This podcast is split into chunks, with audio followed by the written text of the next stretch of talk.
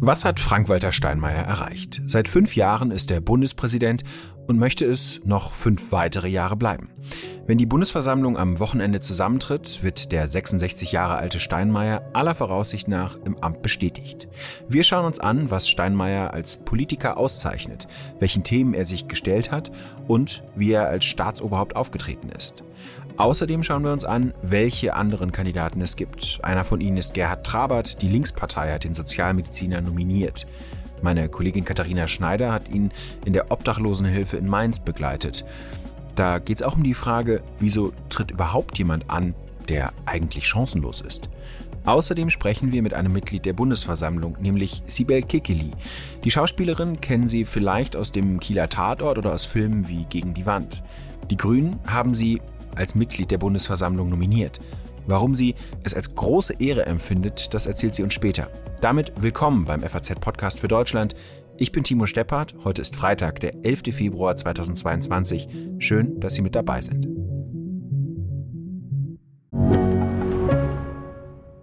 Ich bin Dr. Robin John, Allgemeinarzt in Schönebeck. Das ist 15 Kilometer von Magdeburg entfernt und trotzdem zu weit, um hier Nachwuchs zu finden. Immer mehr Praxen im Salzlandkreis bleiben unbesetzt und Patienten haben lange Wege und noch längere Wartezeiten. Das muss sich ändern. Die besondere Nähe der niedergelassenen Haus- und Fachärzte ist in Gefahr. Was die Gesundheitspolitik jetzt dringend ändern muss, erfahren Sie auf rettetdiepraxen.de. Um Steinmeier etwas besser kennenzulernen, habe ich mich mit einem verabredet, der ihn schon ziemlich lange kennt. Mein Kollege Eckhard Lohse leitet das Berliner Parlamentsbüro der FAZ.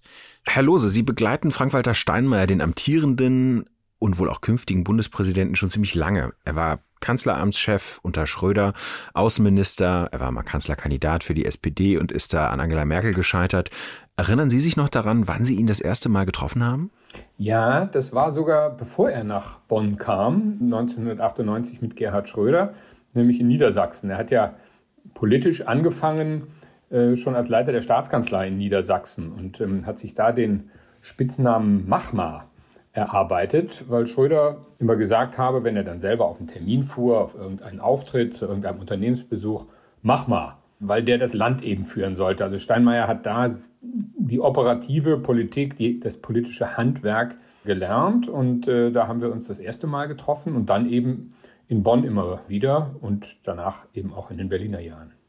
Was für ein Typ ist Frank-Walter Steinmeier? Von der Herkunft her, glaube ich, fühlt er als Sozialdemokrat. Ähm, die Mutter eine heimatvertriebene Fabrikarbeiterin, äh, der Vater Tischler, das schon. Aber er war nie ideologischer Sozialdemokrat. Er macht ganz gerne Hintergrundkreise, in denen man ganz gut reden kann. Also im Umgang ist das ein, ein offener Typ. Steinmeier war ja der Nachfolger von Joachim Gauck einem Bürgerrechtler, der dem Amt, wie es oft hieß, viel Glanz äh, verliehen hat, aber alles andere als ein klassischer Politiker war. Wie ist Steinmeier vorgegangen? Was änderte er? Erstmal hatte er schon ein bisschen Sorge. Ich erinnere mich an so frühe Begegnungen im Bellevue, wo man ihm anmerkte, dass er schon etwas das Gefühl hatte, er könnte jetzt am Spielfeldrand gelandet sein. Denn gewohnt war er ja wie gesagt, die operative Politik, Sie haben seine Ämter genannt, er war Fraktionsvorsitzender in der Opposition ja auch, also er war ja ein politischer Handwerker, so richtig. Und hat eine Weile gebraucht, da reinzukommen. Und ähm, wenn man so am Ende des ersten Jahres oder fast am Ende des ersten Jahres sich das nochmal in Erinnerung ruft, nach dem Jamaika aus ist ja der Präsident, der inzwischen recht präsidial ist, nochmal sehr, sehr handwerklich geworden, hat die CDU und die SPD seine Genossen zu sich gerufen und hat gesagt, jetzt ihr müsst jetzt doch zusammen eine Regierung bilden, auch wenn die SPD das schon längst nicht mehr wollte, keine dritte große Koalition mit der CDU. Da hat er schon sehr tief in die operative Politik eingegriffen. Man merkte daran, es dauert eine Weile, bis er wirklich lernt zu sagen, ich versuche mit Reden Einfluss herzustellen oder Aufmerksamkeit zu schaffen und, und nicht mehr mit politischem Handeln. In Yad Vashem in Jerusalem hat Frank-Walter Steinmeier als erster deutscher Politiker eine Rede beim Gedenken an den Holocaust gehalten. Da sagte er, Yes, we Germans remember. But sometimes it seems as though we understand the past better than the present. The spirits of evil are emerging in a new guise, presenting their anti Semitic, racist, authoritarian thinking as an answer for the future, a new solution to the problems of our age. And I wish I could say that we Germans have learned from history once and for all. But I cannot say that when hatred is spreading.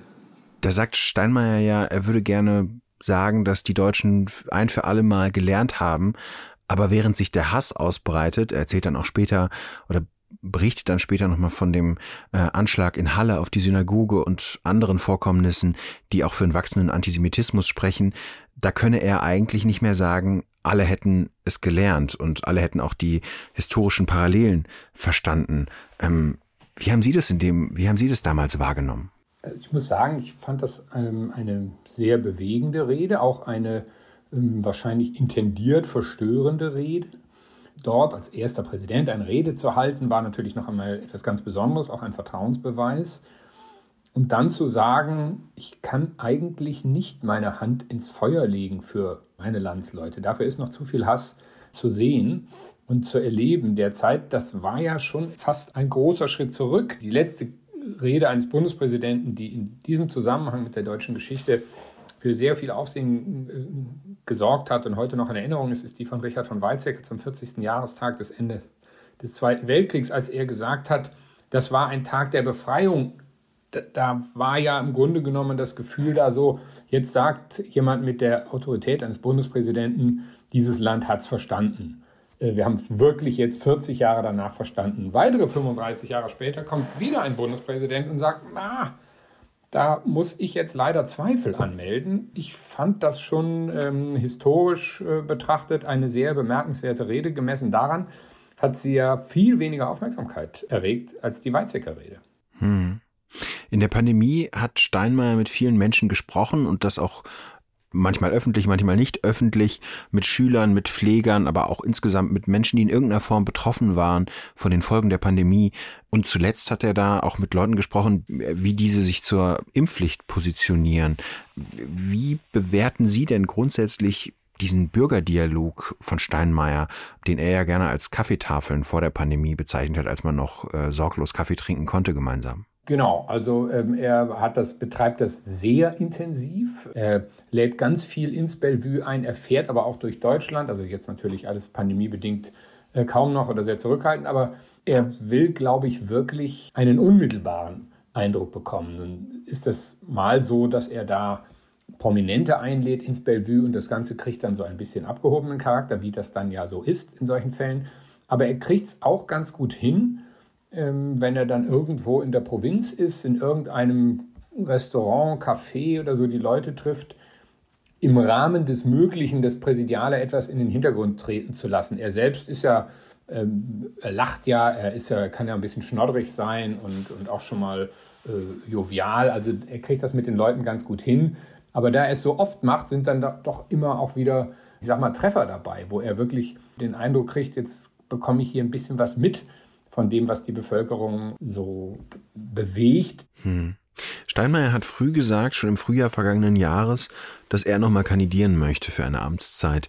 Da war der Sieg der SPD, deren Mitglied er ja ist, auch wenn die Mitgliedschaft jetzt ruht als Präsident, da war der Sieg der SPD noch nicht abzusehen. Hat Steinmeier da hoch gepokert? So heißt es immer, war vielleicht ein mutiger Move, aber man muss natürlich auch mal sagen, hochpokern tut man ja, wenn man, wenn man auch was zu verlieren hat. Zu verlieren hatte der nichts. Es stand ja nicht in Frage, ob er sagt so, ich werde entweder nochmal Kanzlerkandidat oder nochmal Bundespräsident. Also er wusste, ich werde entweder nochmal Bundespräsident ähm, oder ich muss mir wirklich so langsam was für einen politischen Ruhestand suchen. Und dann hat er gesagt, gut, da ja es damals, wie Sie sagen, so aussah, als werde die CDU äh, wieder den Kanzler stellen, hat er sich gedacht, es ist schwieriger, einen Präsidenten, der ja gute Umfragewerte hatte, auch damals, heute noch, aus dem Amt zu drängen, als wenn einer sagt, nee, ich kandidiere nicht nochmal.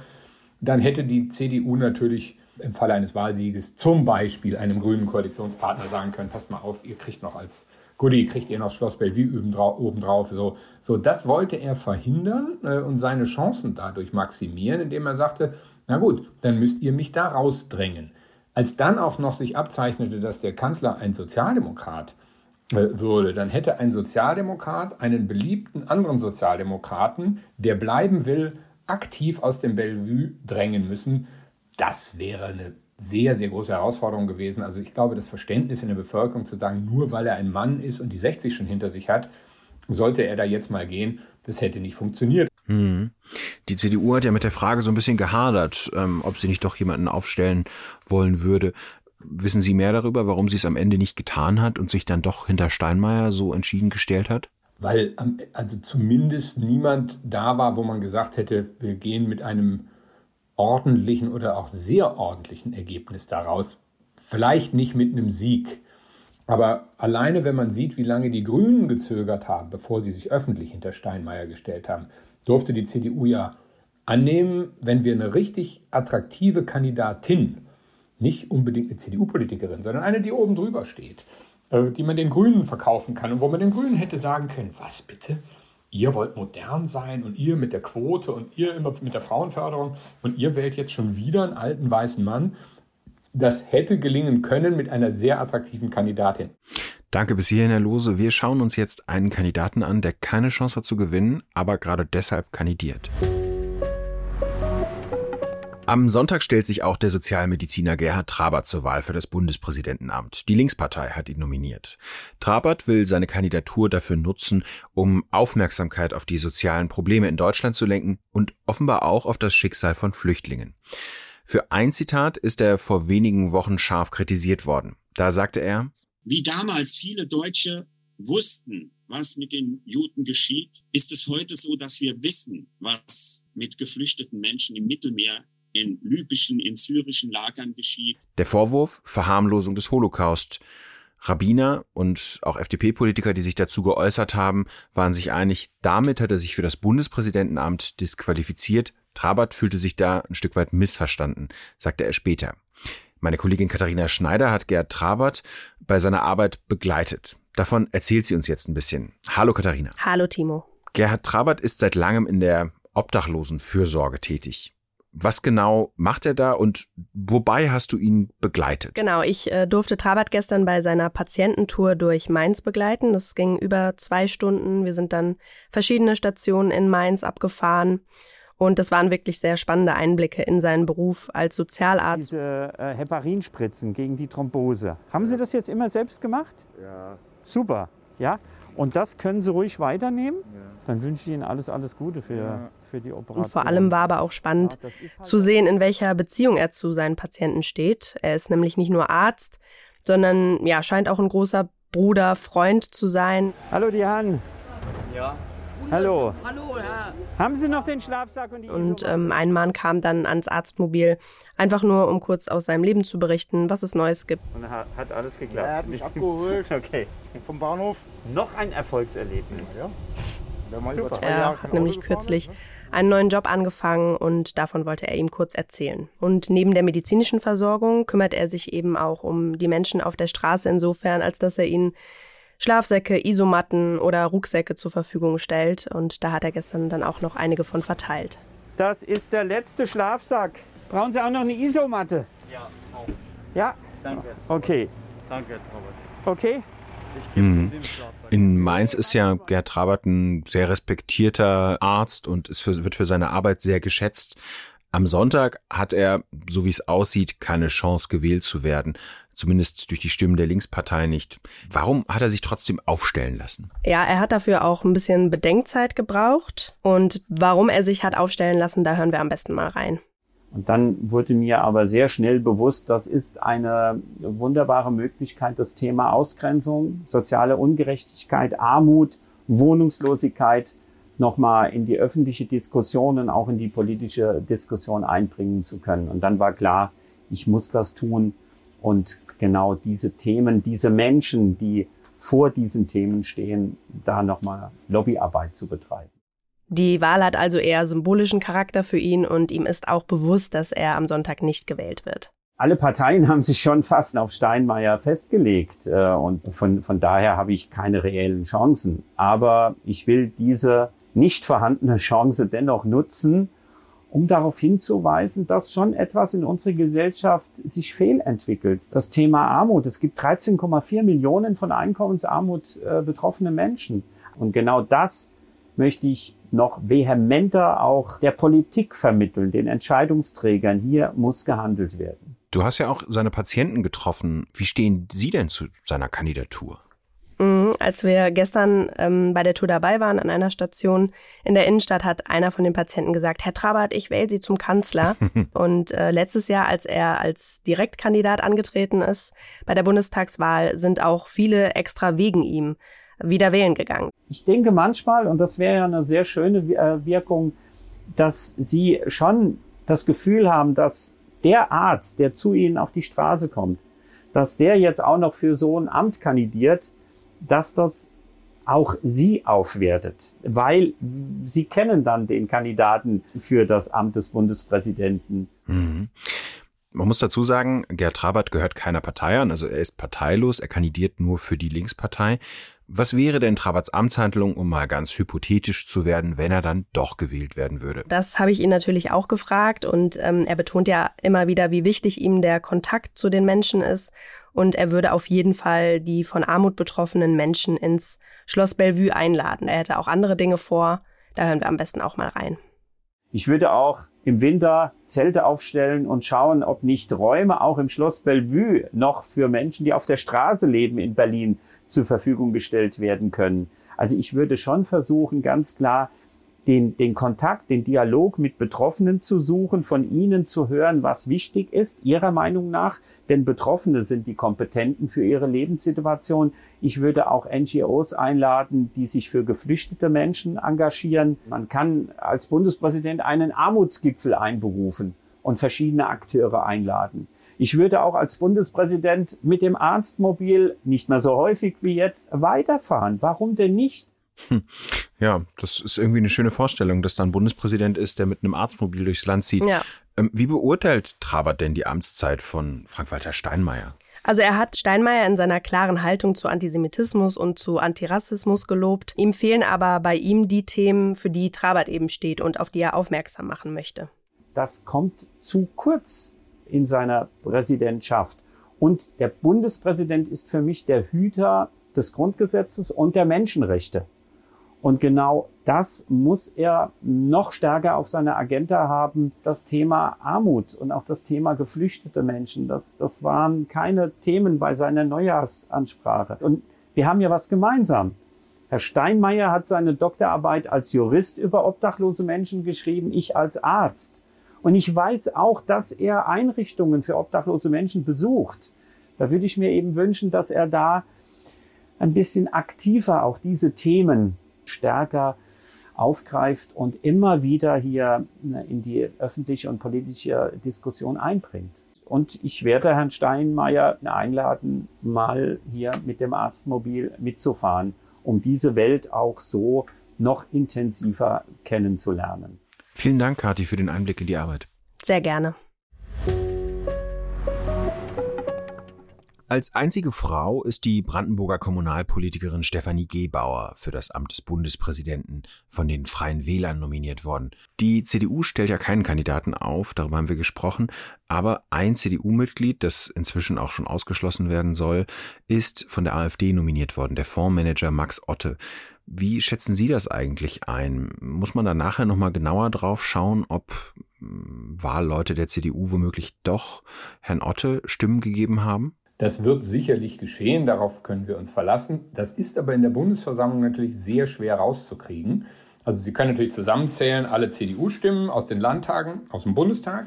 Dann können Sie noch dazu zählen die Stimmen derjenigen Mitglieder der Bundesversammlung, die die CDU benannt hat. Das können Sie natürlich machen, aber die sind natürlich kaum zu steuern. Und dann zu sagen, die CDU, da haben also fünf Leute mehr als es AfD-Mitglieder gibt, für Herrn Otto gestimmt. Das müssen also CDU-Mitglieder sein, ist mathematisch nicht ganz belastbar. Das können ja auch Leute sein, die andere Parteien genannt haben, die am Ende doch machen, was sie wollen. Da sind Fußballspieler, Schauspieler, Comedians, die dann da mit dabei sein werden am Sonntag. Also das müsste dann schon eine große Zahl von CDU-Lern oder von, von Stimmen sein über das AfD-Kontingent hinaus, dass man sagen könnte, hm, höchstwahrscheinlich werden da Unionsleute dabei sein. Die Gefahr halte ich für gering. Was haben die davon? Eine Sache, die Sie ja auch angesprochen haben, die Grünen hätten sich ja durchaus eine Frau als Kandidatin gewünscht. Jetzt ist da dieser respektierte Frank-Walter Steinmeier, der es wieder werden soll. Wie sehen Sie das denn eigentlich, eher allgemeiner gesprochen? Ähm, welche Rolle könnte das in Zukunft spielen? Also da sind ja jetzt zwei wichtige Ämter für Männer. Wird da der Druck von all jenen, die in SPD, Grünen und auch anderen Teilen des Parlaments stärker darauf dringen, dass Frauen mehr repräsentiert werden? Könnte das in Zukunft ja, wird das bald nochmal eine Rolle spielen, wenn es um Ämterbesetzung geht?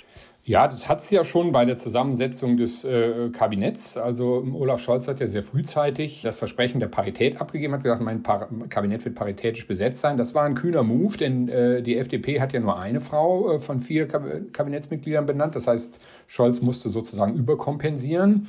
Also das war ja schon, da ist der, sieht man den Druck ja schon. Äh, wenn Sie schauen, das Kanzleramt ist sehr, sehr männlich besetzt. Wenn also früher die CDU schottete oder äh, die CSU noch viel mehr, äh, bei Merkel sei es ein Girls Camp gewesen. Naja, also das rund um Scholz ist eine Männerriege. Die beiden Abteilungsleiterinnen, die es gibt, sind einfach aus Merkels Zeit geblieben. Die, die neu reingekommen sind, sind alles Männer. Vielen Dank, Herr Lose. Herr Steppert. Ich bin jetzt verbunden am Telefon mit der Schauspielerin Sibel Kekeli. Sie kennen sie vielleicht aus Game of Thrones oder anderen Filmen.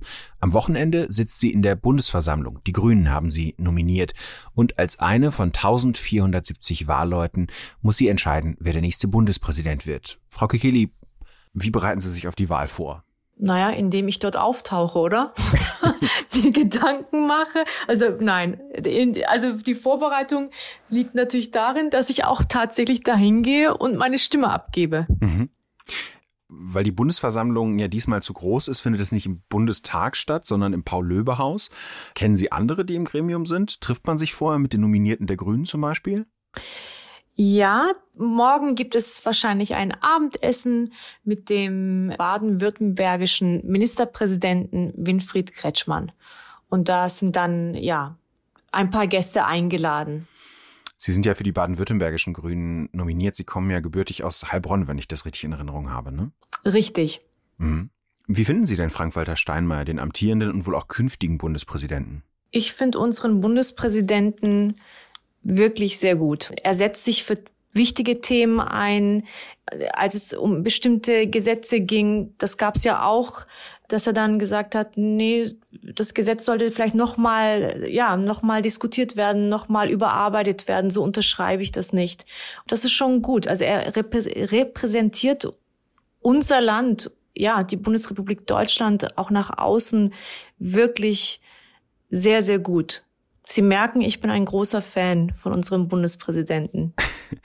Gibt es etwas, wo Sie sagen würden, das sollte Herr Steinmeier in der nächsten Amtszeit noch mehr beherzigen?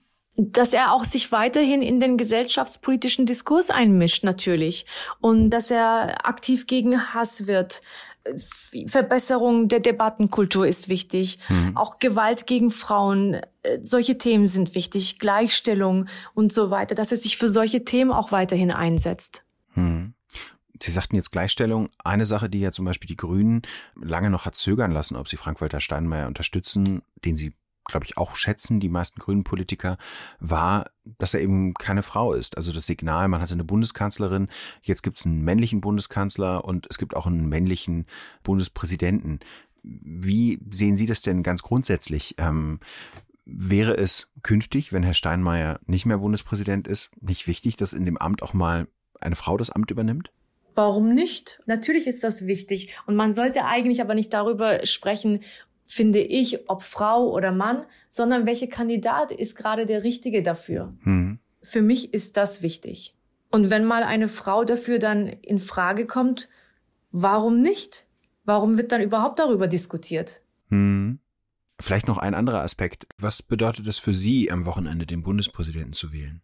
Ich freue mich, dass es für mich eine große Ehre, dabei sein zu dürfen, weil es natürlich nicht selbstverständlich ist. Und ähm, ich werde immer wieder in, in auch äh, bei Interviews gefragt oder was heißt bei Interviews, also über die Türkei gefragt oder auch von einem Nachbarn, dass der mal so einen Spruch bringt wie, was macht denn dein Präsident gerade? Dann, dann, also der meint natürlich damit die Türkei. meine Antwort ist dann immer oder war immer bis jetzt und wird auch immer so bleiben, dass ich dann gesagt habe, wieso, was macht denn der Steinmeier? Was hat denn der gemacht? Was macht denn mein Bundespräsident? Und ich finde es wichtig, dass ich als deutsche Staatsbürgerin mit türkischen Wurzeln bei dieser Wahl dabei sein darf.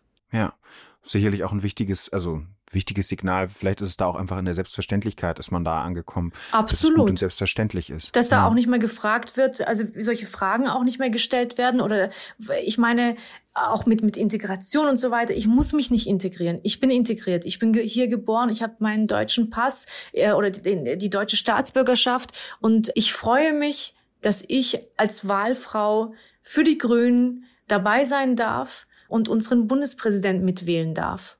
Und der Bundespräsident, weil darüber auch dann gesprochen wird, ist ja auch eine demokratische Kontrollinstanz. Deshalb finde ich das doppelt wichtig. Mhm. Dann danke ich Ihnen sehr, Frau Kikeli, für das Gespräch. Gerne. Wenn Sie sich das mal anschauen wollen, was Gerhard Trabert in der Obdachlosenhilfe macht, auf FAZ.net gibt es ein Video. Mehr dazu, was Eckhard Lose zu Frank-Walter Steinmeier zu erzählen hat, lesen Sie morgen in der FAZ. Ich danke Ihnen fürs Zuhören. Schönes Wochenende.